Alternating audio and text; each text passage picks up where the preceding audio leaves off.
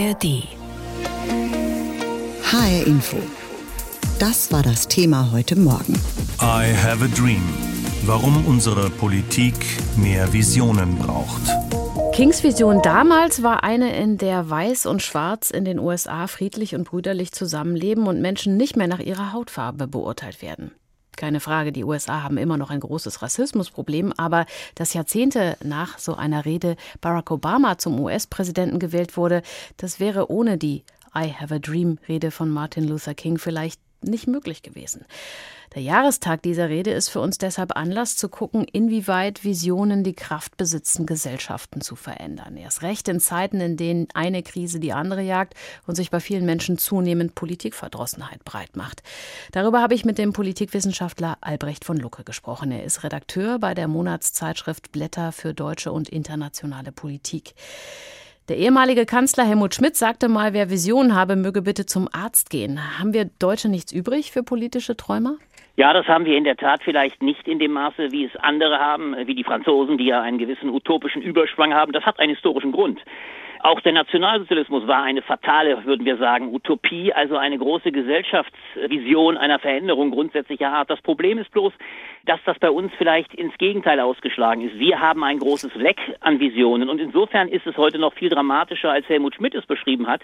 Denn als Helmut Schmidt sagte, wer Visionen hat, sollte zum Arzt gehen, da hatte er immer eines, zwar nicht bewusst im Kopf, aber er konnte es sich bewusst machen. Er hatte den Visionär als Parteivorsitzenden immer noch in der eigenen Partei. Das war nämlich Willy Brandt. Insofern gab es damals damals durchaus den Visionär. Und heute muss man leider sagen, ist die Landschaft ziemlich visionslos. Und das trifft alle Parteien, aber nicht zuletzt die SPD, die einen dezidiert antivisionären Kanzler hat, der noch weit pragmatischer und vor allem ausstrahlungsschwächer ist als Helmut Schmidt. Und das ist ein echtes Problem. Sie haben Willy Brandt angesprochen. Seine Mehr Demokratie wagen Rede von 1969, das war ja durchaus ein Beispiel für eine Vision. Nur danach kam nicht mehr so viel, oder? Ich gucke jetzt mal auf die Kanzlerin Kanzlerin Merkel, wir schaffen das, Roman Herzog, es muss ein Ruck durchs Land gehen oder die Zeitenwende eben vom besagten Olaf Scholz. Das waren ja eher Mutmacher als Visionen, oder? Ja, absolut. Und wir müssen auch eines feststellen. Der Auslöser des heutigen Gesprächs oder die Dimension ist ja der Tag der großen Rede von Martin Luther King. Die 60er Jahre waren das große Jahrzehnt der Vision. Es ist kein Zufall, dass auf Deutschland bezogen, Deutschland war ja auch da ein Stück weit nachholend. Im Zuge von 68 kam eine neue visionäre Generation nicht an die Macht, aber doch zumindest auf die Straße. Sie hat sehr stark den Diskurs bestimmt und Willy Brandt hat das kanalisiert. Er war in der Lage, diesem visionären Geist einen Ausdruck zu verleihen. Das hat dazu geführt, ganz pragmatisch, dass Hunderttausende in die SPD geströmt sind. Es war also ironischerweise die Rückbindung der Vision in die Parteien. Die Menschen machten wieder Politik. Das war ein eine ungemein wichtige Tatsache. Und wie Sie sagen, völlig zu Recht, das ist mittlerweile massiv veräppt. Es gab immer wieder mal neue visionäre Bewegungen. Ich denke beispielsweise auch an Fridays for Future. Das mhm. war eine Bewegung, die durchaus einen großen universalistischen Anspruch hat. Aber wir erleben das immer wieder, das verpufft. Und das große Problem, es wird auch nicht kanalisiert. Es geht nicht in Parteien. Und insofern ist es auch ein parteipolitisches Problem, wenn Menschen ohne visionären Spirit oder ohne eine echte Überzeugung letztlich den Weg in Parteien nur noch finden. Das ist jetzt sehr hart gesprochen, aber jedenfalls die Parteien nicht mehr den Geist ausstrahlen, den sie mal hatten. Auch die grüne Bewegung, das sei noch mal gesagt, 80er Jahre, die Sonnenblume, das war durchaus eine visionäre Kraft. Und momentan hat man den Eindruck, dass in den Härten des Alltags, es ist ja nicht von ungefähr, in der Brutalität dieser Politik, die so hart geworden ist, wie sie es in manchen Jahrzehnten nicht war, dass Visionäre völlig schwindet und, das muss man sogar global betrachten, wir in ganz harte globalpolitische Auseinandersetzungen kommen, wo man nicht den Eindruck hat, auch zum Beispiel eine große Vision wie die Vereinten Nationen, wie ein geregeltes Weltsystem äh, hätte noch eine Ausstrahlungskraft. Denn das war immer übrigens auch das eigentlich globale visionäre Anliegen von Willy Brandt, eine Weltinnenpolitik zu machen, eine gemeinsame größere Lösung für die Probleme der Welt und davon sind wir heute weiter entfernt denn je. Es heißt ja oft, dass Visionen die Kraft zu einem gesellschaftlichen Wandel in sich tragen, auch einen Nährboden brauchen, also ein gesellschaftliches Wollen sozusagen. Jetzt haben wir, Sie haben es schon angesprochen, äh, den Klimawandel, Fridays for Future. Wir haben ja einen Haufen Probleme, die auf Lösungen warten. Wir haben auch eine ungleiche Ressourcenverteilung. Es ist Krieg. Das müsste doch eigentlich einen Haufen Visionäre auf den Plan rufen. Was machen die falsch? Naja, die Frage ist die, ob es nicht Zeiten gibt, in denen die Lage so dramatisch negativ ist, und man muss ja gegenwärtig den Eindruck haben, dass selbst eine visionäre Kraft sehr wenig dagegen ausrichten kann. Und dann schlägt natürlich visionäre Kraft um in Frustration. Genau das haben wir bei Fridays for Future erlebt. Das war eine Bewegung, aber übrigens auch vielleicht doch zu jung grundiert und bei der man ja große Erwartungen hatte. Die Jugend ist plötzlich ungeheuer politisch. Mittlerweile ist vieles von dem verpufft. Was geblieben ist, ist die letzte Generation, die ich übrigens mehr wahrnehme als eine Aktion der Verzweiflung. Landwirten, die momentan kaum ein anderes Mittel sehen und damit, das muss ich leider sagen, eher kontraproduktiv wirken. Das heißt, das Drama ist immer dann der Fall, wenn eine Vision verpufft und nicht nachhaltig wirkt. Denn eines ist ganz entscheidend. Visionen hin oder her, sie müssen letztlich auch Ausfluss finden in den Parteien, in den Organisationen, die die Gesellschaft wirklich machen. Sie müssen eigentlich dann auch eine gestaltende Kraft werden. Und das sind sie, wenn man es mal hart formuliert, nach 68 eigentlich nie wieder geworden. 68 war ein großer visionärer Schub, der durch alle Parteien ging. Auch die CDU, CSU war davon beeinträchtigt. Und das hat danach nie wieder einen solchen Schub gegeben. Deswegen sind meinem Eindruck nach auch unsere Parteien, gerade die Volksparteien, heute ausgesprochen ausgezehrt, was Personal anbelangt, was Charisma anbelangt. Und das macht unsere Demokratie zunehmend zu einem leichten Fressen für die Populisten von rechts. Denn die haben eine ganz schlichte Antwort. Die sagen Germany first. Und das ist das Antivisionäre, das ist das hart realpolitische, das aber leider immer mehr dann überzeugt, wenn die andere Seite keine überzeugenden Konzepte hat. Da sprechen Sie was an, Germany first. Was machen denn die Amerikaner besser. Denn ich denke da jetzt zum Beispiel an jüngere Visionen wie Yes We Can oder Make America Great Again. Naja, Make America Great Again ist genau die rechtspopulistische Vision, die wir, mal hart gesprochen, wenn man es als eine Vision bezeichnen will, von der AfD auch präsentiert bekommen. Die Alternative für Deutschland ist nichts anderes als Germany first, make Germany als reine egoistische Nation great again. Das ist die Konnotation. Insofern, ich habe da Schwierigkeiten, das als diese Vision, gerade weil wir heute im Namen von Martin Luther King diskutieren, als die Vision zu begreifen, die ja in dem klassischen, werthaltigen Momentum immer eine war, die letztlich auch eine bessere Welt schaffen wollte. Und ich sehe, deswegen ist es schon richtig, das sind auch Visionen, aber es sind eigentlich Abgrenzungsvisionen, es sind Visionen, die primär darauf tendieren, das eigene, das nationalistische hochzuhalten und nicht universalistisch visionär zu sein. Insofern haben Sie völlig recht, auch das eine Vision, aber eine, die ich meine, nichts mehr mit dem Geist von Martin Luther King oder Willy Brandt zu tun hat. So die Einschätzung von Albrecht von Lucke. Er ist Politikwissenschaftler und Redakteur bei der Monatszeitschrift Blätter für deutsche und internationale Politik. I have a dream. Warum unsere Politik mehr Vision braucht, das ist das Thema heute hier in HR Info. Es war vor 60 Jahren, am 28. August in Washington, D.C., beim March on Washington, dem Marsch auf Washington, da wurden die USA und wohl auch die Welt aufgerüttelt von einer Rede des Bürgerrechtlers Martin Luther King. Sie steht wie keine andere für den friedlichen Kampf gegen Rassentrennung im Süden der USA zu der Zeit. Martin Luther King hat mit seiner Rede Geschichte geschrieben. Aber Tausende waren damals in Washington dabei und die Zeitzeugen erinnern sich gut. Rosetta Canada Hargrove war damals 20. Mit ihrer Schwester kam sie mit dem Bus von New York nach Washington. Heute sagt sie, wir haben noch nicht mal Fotos gemacht. Wir hatten ja keine Ahnung, dass das in die Geschichtsbücher eingeht. Aber das ist es. My sister and I, we didn't take any pictures, had no idea that, you know, hey, later on this may go down in history. Die Bilder von damals zeigen über 250.000 Menschen eng gedrängt vor dem Lincoln Memorial an diesem heißen Sommertag im August 1963. Viele mit Protestschildern in der Hand. Auch Canada Hargrove trug eins. Was darauf stand, weiß sie nicht mehr genau. Sie selbst ist schwarz, aber sie sagt, an diesem Tag in Washington war die Hautfarbe völlig egal. Es sei nur darum gegangen, gemeinsam für mehr Gerechtigkeit zu kämpfen, für Gleichberechtigung, für bessere Jobs. Michael Reich war für ein Physikpraktikum in DC. Der heute 77-Jährige erinnert sich noch genau. Überall Menschen, man konnte sich kaum bewegen. It was completely covered with people. I mean, there was just no room hardly to move. Martin Smolin ist heute 89 und lebt in New York. Von dort reiste er auch damals an, sagt, nach all den Jahren und in seinem Alter wisse er alles nicht mehr so ganz genau, aber eine Szene habe sich für immer in sein Gedächtnis eingebrannt. Als wir nach Washington kamen, das Erste, woran ich mich erinnere, ist eine ältere schwarze Dame. Sie streckte ihre Hände Richtung Himmel, als sie all die Busse sah, so als geschehe gerade ein Wunder. Und es war ein Wunder. Es war extrem bewegend. Viele Reden wurden an diesem 28. August 1963 gehalten. Martin Luther King war am Ende der Veranstaltung dran. Während seiner Rede wich er von seinem Manuskript ab und begann von seiner Vision einer besseren Welt zu sprechen. I have a dream. Man hat keine Babys mehr gehört, kein Husten, nichts. Es war totenstill, erinnert sich die heute 80-jährige Rosetta Canada Hargrove. Everybody got quiet. You didn't hear babies crying. You didn't hear anybody coughing or anything. It was dead silent. Er habe einen Traum, dass seine vier kleinen Kinder eines Tages in einer Nation lebten, in der sie nicht nach der Farbe ihrer Haut, sondern nach ihrem Charakter beurteilt würden, war eine von Kings Visionen. I have a dream. My poor little children will one day live in a nation where they will not be judged by the color of their skin, but by the content of their character. I have a dream today. Als die Rede zu Ende war, hätten Menschen geweint, sich in den Arm genommen und geklatscht und geklatscht. After it was over, people were crying, hugging each other and just clapping and clapping. 60 Jahre nach der historischen Rede von Martin Luther King hat Nina Barth mit Zeitzeugen gesprochen. HR Info, das Thema.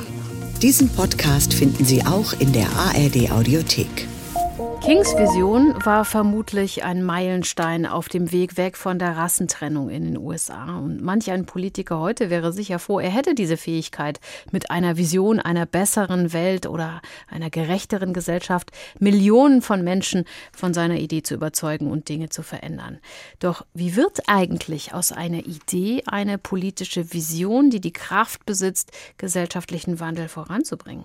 Darüber habe ich eben mit dem langjährigen Politikberater und Kampagnen Kampagnenentwickler Julius van der Laar gesprochen, der vor anderthalb Jahrzehnten auch zum Wahlkampfteam von Barack Obama gehörte.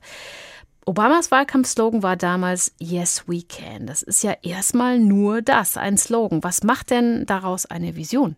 Ich glaube, das ist genau 15 Jahre her, dass wir diese Worte von Barack Obama gehört haben und die wie so ein Chor durch diesen ganzen Wahlkampf auch getragen haben.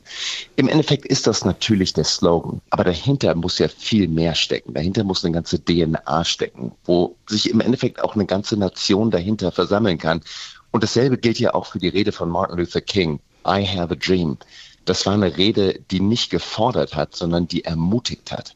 Und da will ich auch hinterher fügen, Bill Clinton hat mal im Wahlkampf gesagt, 1992, Elections are about the future. Es geht um die Zukunft. Und dementsprechend wird nicht nur die Vergangenheit litigiert, sondern man muss eben einen Ausblick geben und sagen, wo man hin möchte. Mit Vision meint man, wenn man sich mal so gängige Definitionen anguckt, ja, Ideale, die man verwirklichen will. Das sind vielleicht extrem kühne Ideen, die da umgesetzt werden sollen. Aber diese Ideen müssen ja auch auf fruchtbaren Boden fallen. Richtig, es braucht den Nährboden von dem man sich eben auch abstoßen kann. Und insofern geht es in einem Wahlkampf, glaube ich, immer darum, eine Geschichte zu erzählen. Wo komme ich her und wo will ich hin? Jetzt gibt es so einen springenden Punkt. Zwischen diesem, wo komme ich her und wo will ich hin, muss es natürlich irgendeine Art von Barriere geben. Im Zweifelsfall auch irgendeinen Widersacher geben, der mich und vor allem die ganzen Unterstützerinnen und Unterstützer, die ich mobilisieren will, davon abhält, in das gelobte Land, auf das Mountaintop, so wie es eben auch Martin Luther King formuliert hat, dorthin zu kommen. Und das ist die Geschichte, die ich erzählen muss. Also es braucht nicht nur die Vision, sondern es braucht eben auch die Polarität. Und es muss jedem klar sein, Worum geht es hier? Was steht auf dem Spiel? Müssen das unbedingt Feindbilder im Sinne von Personen sein oder können das auch Themen sein, wie ich denke jetzt mal an den Klimawandel? Ich glaube, in dem Wahlkampf gibt es natürlich, Feindbild ist sehr stark, aber es gibt auf jeden Fall einen politischen Kontrahenten, der natürlich eine andere Vision von der Zukunft hat.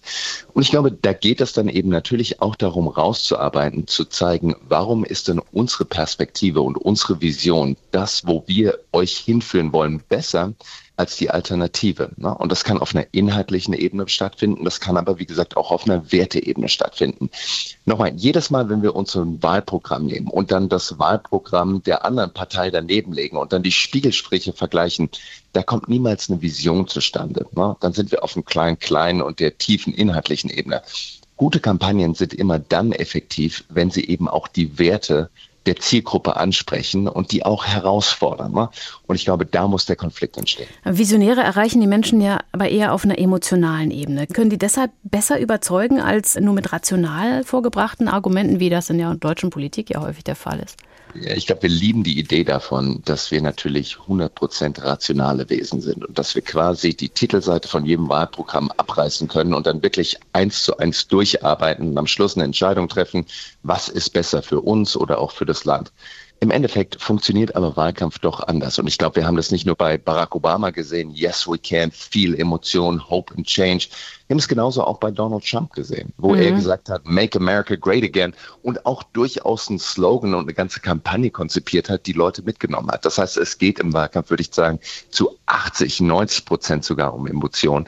Und die Inhalte, die müssen natürlich diesen emotionalen Rahmen füllen, aber die sind nicht der Ausgangspunkt. Muss es nicht parallel zur Vision auch ein realistisches Konzept dafür geben, die umzusetzen? Sonst wäre eine Vision ja nur eine Utopie.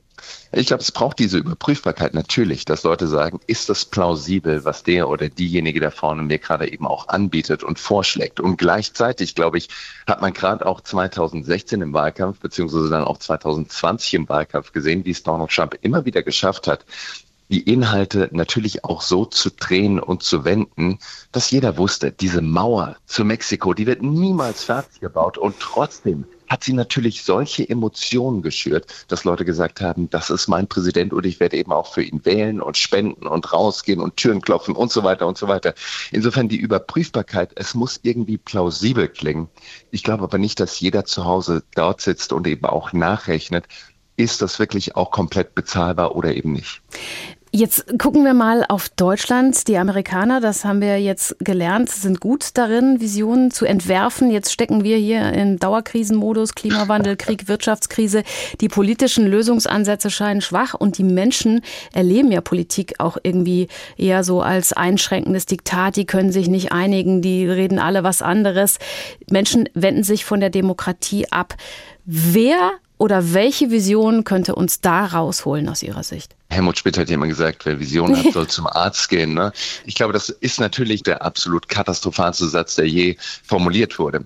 Wenn ich mir die aktuelle deutsche Position oder auch Situation anschaue, das wäre eigentlich genau der Moment, wo man eine Vision artikulieren könnte. Warum?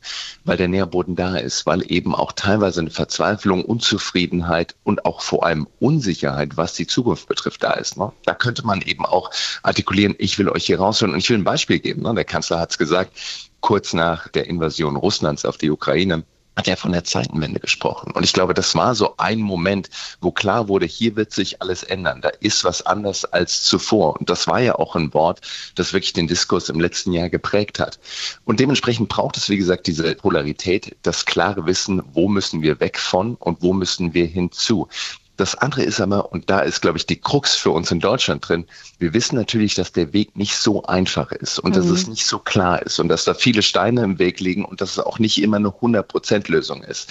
Das ist zum Anfang von einem Wahlkampf immer klar. Da kann man klar artikulieren, wo kommen wir her, wo wollen wir hin. Jetzt aber in dieser aktuellen Situation hat niemand die einfache Lösung und das schätze ich auch an unseren deutschen Politikerinnen und Politikern oder den meisten zumindest. Es macht sich auch niemand so leicht, einfach nur zu sagen, wir bauen eine Mauer und dann ist alles wieder fein. Und wenn es eben Lösungsansätze sind, die meistens eben irgendein so Prozentsatz von 52 zu 48 sind, dann kann man es eben nicht mehr so schwarz-weiß erklären, wie es vielleicht der ein oder andere Präsident in den USA macht. Julius van der Laar sagt das, Kampagnenmacher und Politikberater unter anderem von Barack Obama über die Macht von politischen Visionen, was es dafür braucht.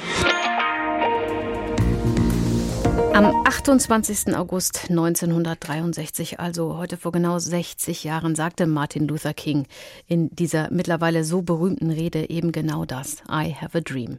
Mit diesem Traum formulierte er eine Vision von einem Amerika ohne Rassentrennung und einer sozialen, ökonomischen und politischen Gleichstellung der Afroamerikaner in den USA. Natürlich war das I have a dream nur die Schlagzeile für die Nachwelt. Der Inhalt der Rede war das wirklich Wichtige stellt sich die Frage, ob auch deutsche Politiker der letzten Jahrzehnte solch visionäre Reden oder Aussagen zu bieten haben. André Rothe hat mal die Historie bemüht. Ja, auch deutsche Politiker haben große Sätze gesagt, wenn auch nicht immer so spektakulär. Denn wie sagte einst Altkanzler Helmut Schmidt, wer Visionen hat, soll doch besser zum Arzt gehen. Aber kommen wir zum ersten.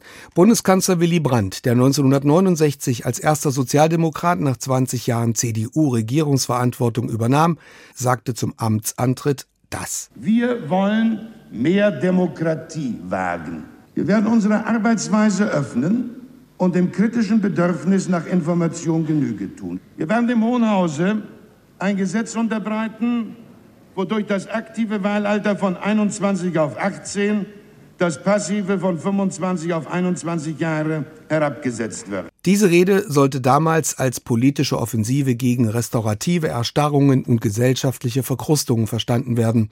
Hat zum großen Teil auch funktioniert. Nun haben Politiker viele bekannte Statements hinterlassen, aber nicht alle dieser Statements sind wirklich visionär. Ist dieser Satz von Olaf Scholz zum Beispiel eine Vision? Man kann sagen, das ist hier ein Doppelwumms. Es ist eine Feststellung. Auch sein Statement zur Zeitenwende nach Beginn des Ukraine-Kriegs ist eher eine Feststellung. Aber da wäre Bundespräsident Roman Herzog 1997. Der hielt in Berlin eine flammende Rede über den damaligen Ist-Zustand unseres Landes. Ich habe mir die Rede komplett angehört und muss sagen, sie gibt mehr her als nur dieses Statement. Durch Deutschland muss ein Ruck gehen. Wir müssen Abschied nehmen von liebgewordenen Besitzständen, vor allen Dingen von den geistigen, von den Schubläden und den Kästchen, in die wir gleich alles legen.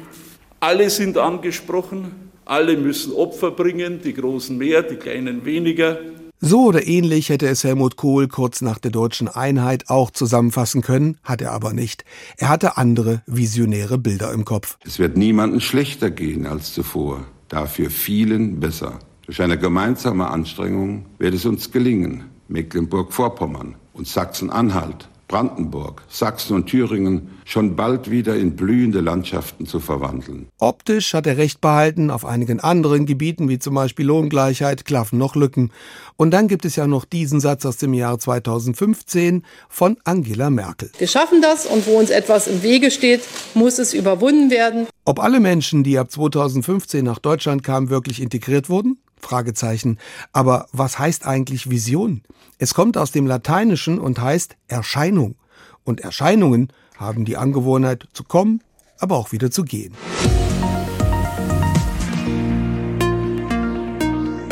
Ja, diese berühmte I Have a Dream Rede von Martin Luther King am 28. August 1963 in Washington ist nicht denkbar ohne ihre Vorgeschichte und zwar in Birmingham im US-Bundesstaat Alabama.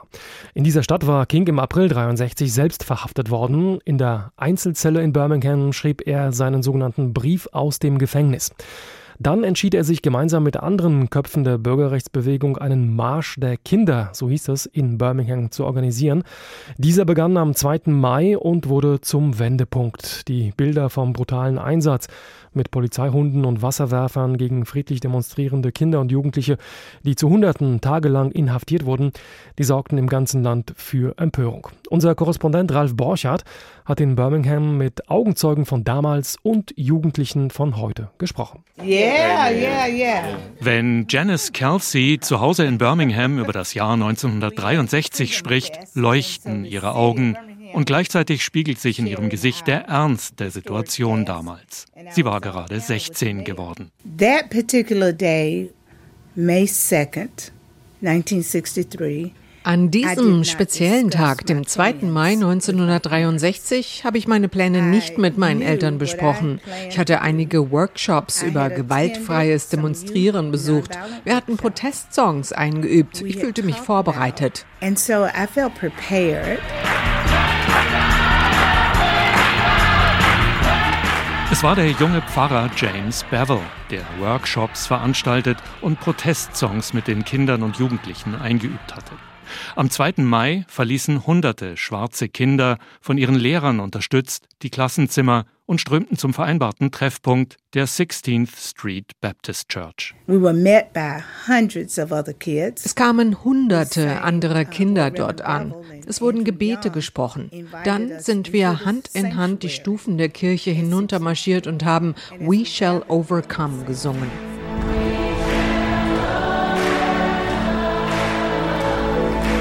We were stopped by a police officer who was wearing a gun and carrying a stick. Wir wurden von einem Polizeibeamten gestoppt. Er trug eine Waffe und einen Schlagstock. Er sagte, löst eure Formation auf oder ihr kommt ins Gefängnis. Sie kamen ins Gefängnis, die jüngsten erst sechs Jahre alt. Am nächsten Tag marschierten in Birmingham noch mehr Kinder Mehrere tausend, auch Erwachsene demonstrierten. Eugene Bull Connor. Unser lokaler Polizeichef Eugene Bull Connor forderte Verstärkung an.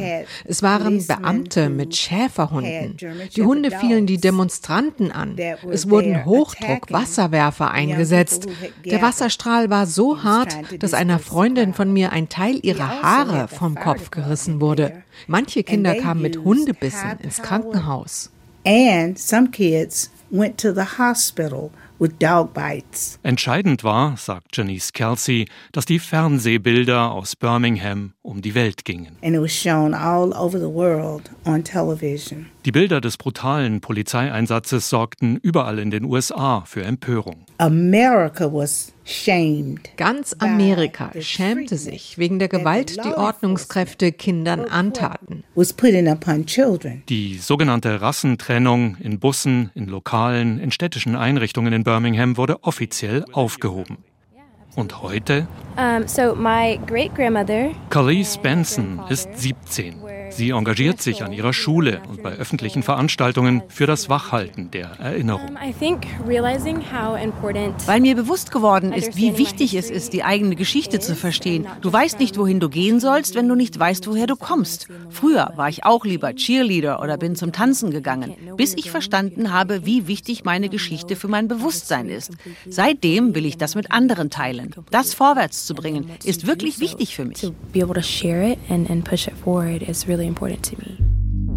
Diesen Podcast finden Sie auch in der ARD Audiothek.